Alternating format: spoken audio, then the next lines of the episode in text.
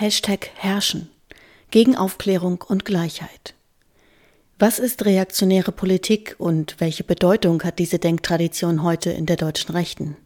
Von Ernst Kofal. Schlips, Sakko mit Karos, brauner V-Kragenpullover und Einstecktuch. Der Schauspieler der Reihe Klassiker des Herrenwitzes in der Harald Schmidt Show war für seine Rolle passend eingekleidet worden. Das Image des bürgerlichen Spießers mit gehobenem Einkommen und reaktionärem Weltbild – der gepflegte Herrenwitz oder das Verhöhnen und Lächerlichmachen von prominenten Frauen in der Politik oder Wirtschaft anhand von körperlichen Merkmalen, scheinbaren Kompetenzmängeln oder vermeintlich unangebrachter Kleidung ist heute wahrscheinlich eine der verbreitetsten Formen, wie sich reaktionäre Vorstellungen artikulieren. Und das gleich in doppelter Hinsicht. Zum einen haben in diesem Weltbild Frauen höchstens in Ausnahmefällen als eigenständige und einflussreiche Personen etwas mit der gehobenen Gesellschaft und in führenden Positionen verloren. Genauso wenig übrigens wie Arbeiterinnen oder Nicht-Akademikerinnen. Das Recht zum Herrschen und Führen hat nur eine Elite. Demokratie, also die Herrschaft der Masse, ist für Reaktionäre nur der Ausnahmezustand von einer naturgegebenen Ordnung. Zum anderen wird die Abwertung des gesellschaftlich Unerwünschten durch vermeintliche Witze selbst als eine Form des Widerstandes gegen die heutige Gesellschaft verstanden, also als eine Reaktion auf Modernisierung. Oben und unten. Reaktionäre Politik, das ist, Erst einmal begrifflich eng bedacht die Ablehnung von Modernisierung und progressiven Veränderungen der Gesellschaft. Leitend für diese Vorstellung ist, dass vermeintlich immerwährende Werte die Welt leiten.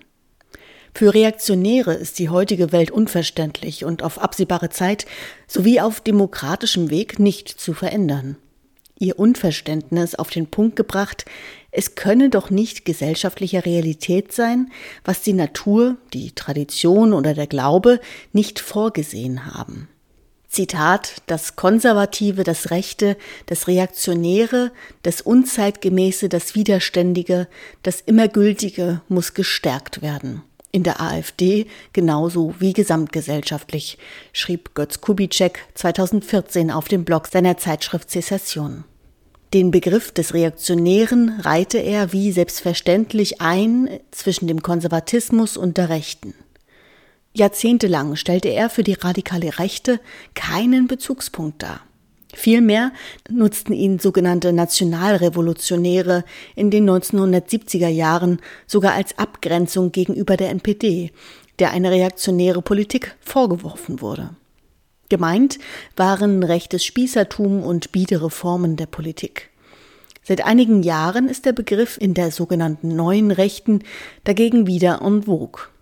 Es sei der Widerstand gegen das Moderne und der in der heutigen Gesellschaft zurückgezogen gelebte Widerstand gegen die Errungenschaften, die sich aus den Ideen der französischen Revolution ergeben haben.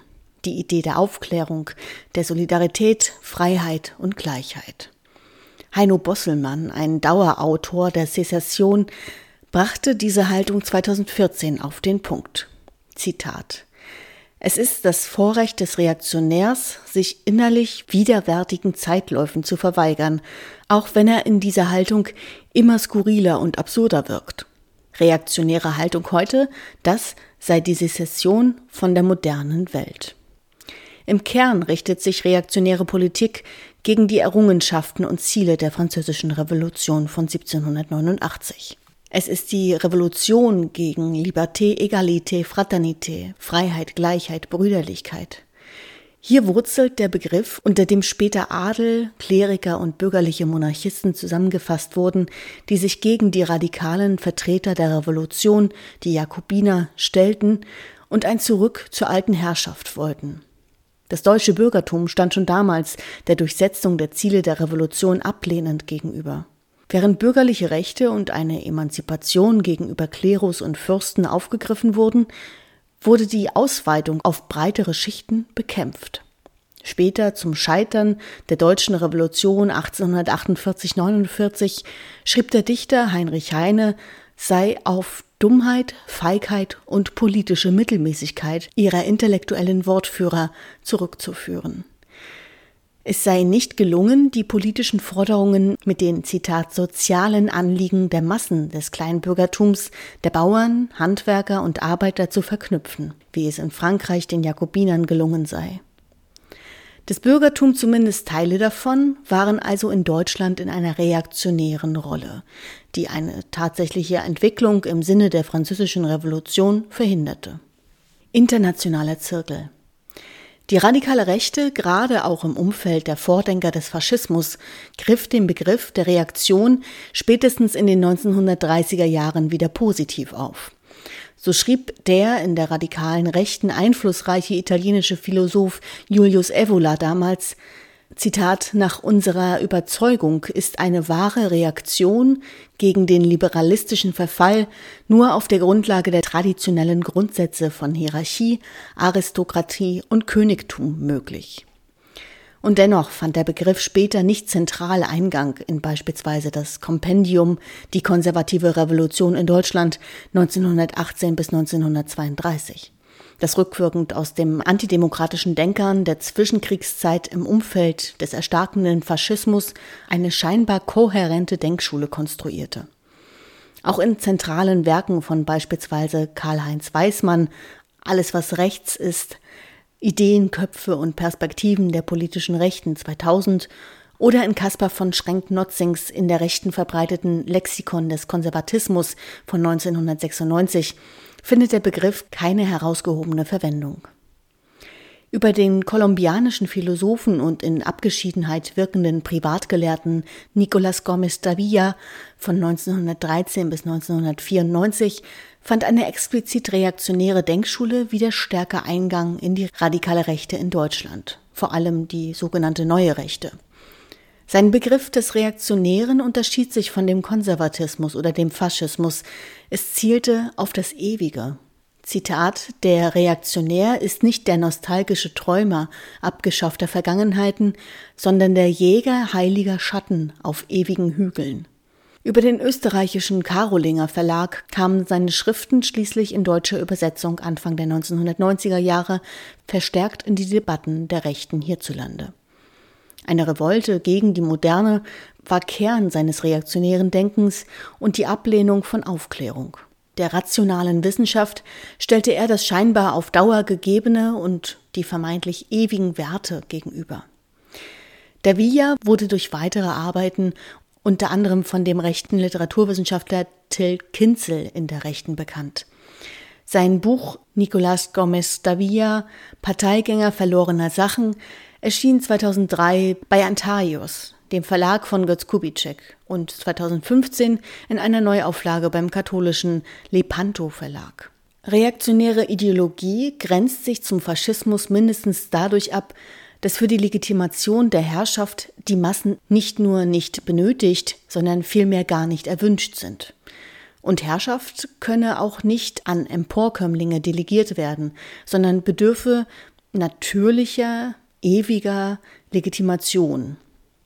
Gegenüber dem Konservatismus besteht eine Differenz in der harschen Ablehnung von Kompromissen und der Verständigung mit anderen Teilen der Gesellschaft in einem formal demokratischen Verfahren und der Negation ihrer Prinzipien. Eine aus Sicht von Reaktionären legitime Herrschaft kann und darf nicht durch demokratische Wahlen beendet werden. Sie ist mit allen Mitteln zu verteidigen. Konservative akzeptieren die Abwahl, sowohl in der Praxis als auch im Grundsatz, selbst wenn es andere Beispiele gibt.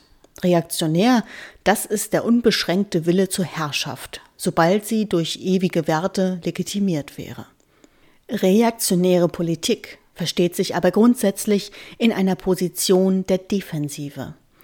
Gegen die Gleichheit, gegen die Aufklärung, gegen die Emanzipation gegen eine Entwicklung der Welt, die sich scheinbar kontinuierlich, wenn auch mit Rückschlägen, in Richtung moderner und fortschrittlicher Werte entwickelt. Dem Reaktionär bleibt nur der Rückzug. Damit entfaltet reaktionäres Denken natürlich Wirkmächtigkeit als eine Kraft, das Rad der Geschichte hin und wieder ein klein wenig zurückzudrehen oder progressive Entwicklungen auszubremsen.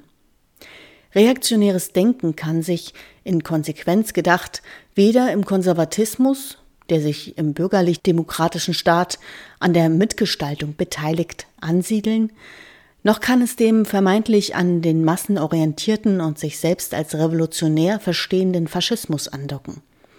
Reaktionäres Denken ist elitär und solitär und bleibt im Defensiven verhaftet. Damit ist in der heutigen Bundesrepublik kaum Attraktivität über einen engen Kreis von Intellektuellen der radikalen Rechten zu gewinnen.